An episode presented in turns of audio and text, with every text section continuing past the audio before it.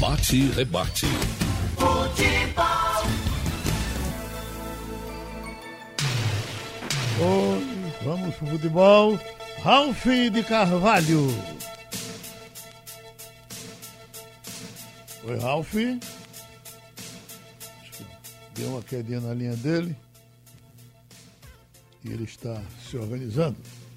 Futebol. O que, que tem? Tem a vitória do Náutico ontem, essa história de que não perde a vários jogos. Tem o esporte que vai jogar amanhã.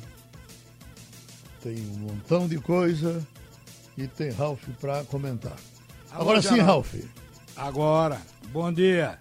Vai. Olha, o PSG acaba de informar que três jogadores do elenco testaram positivo para o coronavírus.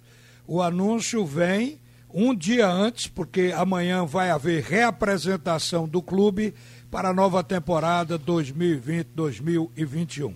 Tá aí, PSG sofrendo esse problema também do coronavírus no elenco. Nós estamos com dois convidados hoje: Daniel Paulista, ex-técnico do esporte, e Ramon, presidente do Sindicato dos Jogadores aqui do estado de Pernambuco.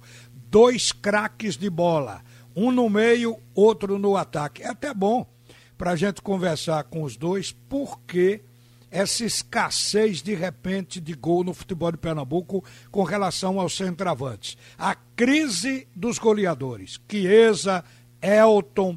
Elton ontem precisou que o Dadá Belmonte entrasse no time para fazer o gol do Náutico, porque ele estava lá como titular o tempo todo e não conseguia. Aliás, o Salatiel, falando de Elton, não, Salatiel. Salatiel ontem no Náutico. Elton no esporte, fez dois gols quando a bola começou a rolar sob o comando do, do Daniel, que aqui está.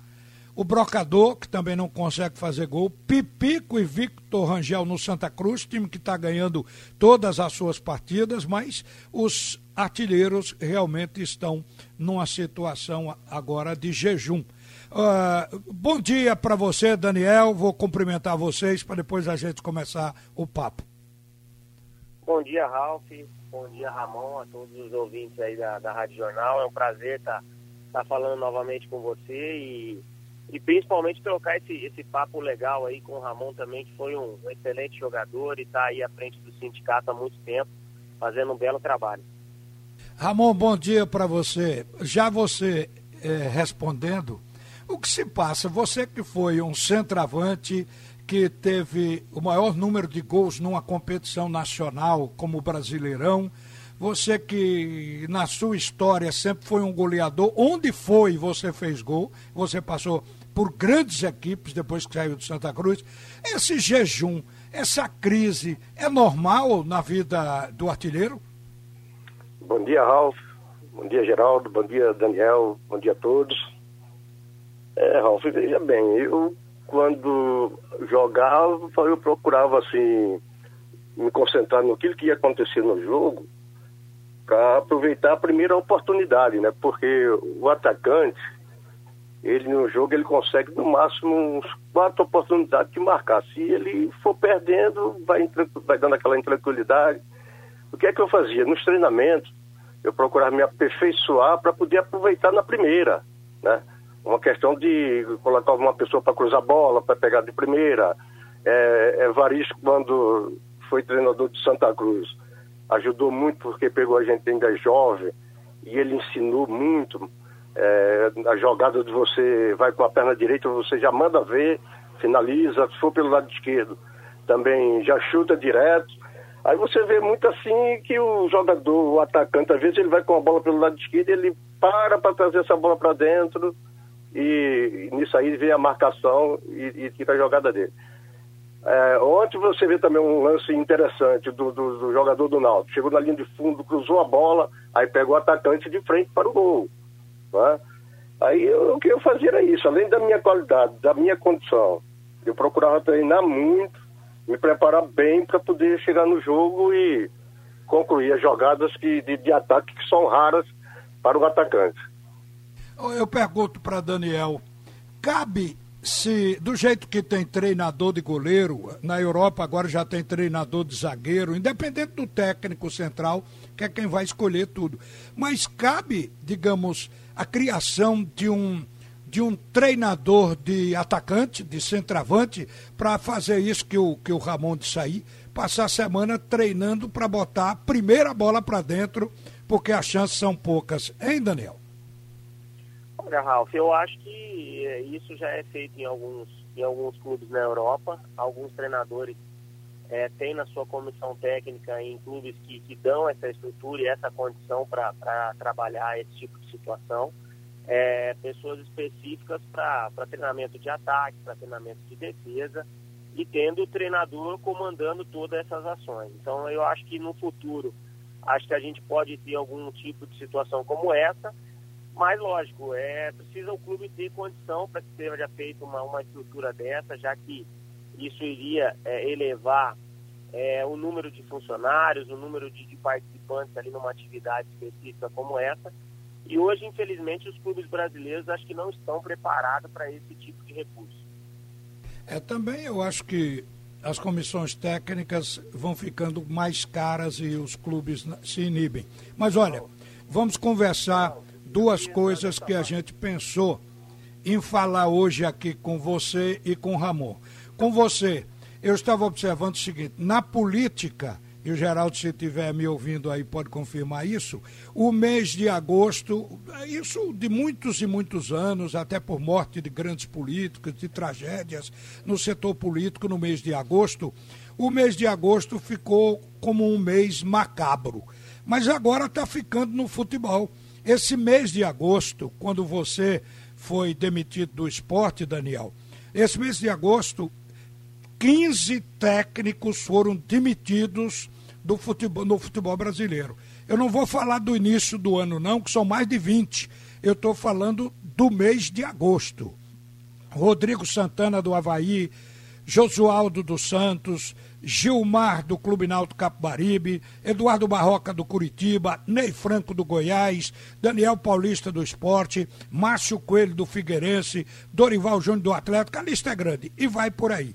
Então, o seguinte, é uma cultura já estabelecida no futebol quando não se tem um time, quando o time não consegue ganhar, o treinador hoje não aguenta mais de três partidas. Você entende isso como uma cultura ou é uma coisa que o Brasil tem que mudar urgente, Daniel? Eu acho que é uma coisa que o Brasil tem que mudar urgente. Eu acho que é, a troca do treinador, colocando toda a responsabilidade do que está acontecendo em cima do treinador, é, é, uma, é uma situação que, que não é a verdade do, do, do, dos fatos que acontecem no dia a dia dentro do clube de futebol. E eu vejo que hoje um dos grandes problemas de, de uma, uma, administração de clube é que fatores externos, externos hoje, eles impactuam muito nas decisões internas do clube. Né? A gente vê pressões de torcida, pressões de rede social e, infelizmente, pessoas às vezes que estão é, com o poder da decisão, ou às vezes pessoas que têm voz ativa dentro dos clubes, são muito influenciadas por esse tipo de situação e acaba acontecendo o que vem acontecendo. E como você mesmo disse, às vezes treinadores que, que ganham no domingo, mas com a sequência de jogos, três rodadas após que o resultado não vem, já estão muito ameaçados, já estão muito pressionados, é uma situação que compromete o trabalho deles, que compromete também o clube, porque a troca de treinador nada mais é do que você justificar para a imprensa, para a torcida, que você está tentando fazer alguma coisa. E você está analisando muito mais os resultados que são importantes, mas o trabalho ele tem que ser levado em conta tudo que está sendo feito. É um trabalho que tem que ser feito no, a avaliação diária por pessoas competentes e profissionais que tem que saber avaliar muito bem o que está acontecendo dentro do clube. Você está saindo do esporte muito magoado, porque você estava muito bem no confiança, mas aceitou o convite, veio para o esporte e não lhe deram muito tempo. Você está chateado? Como é que você é, está em relação ao esporte?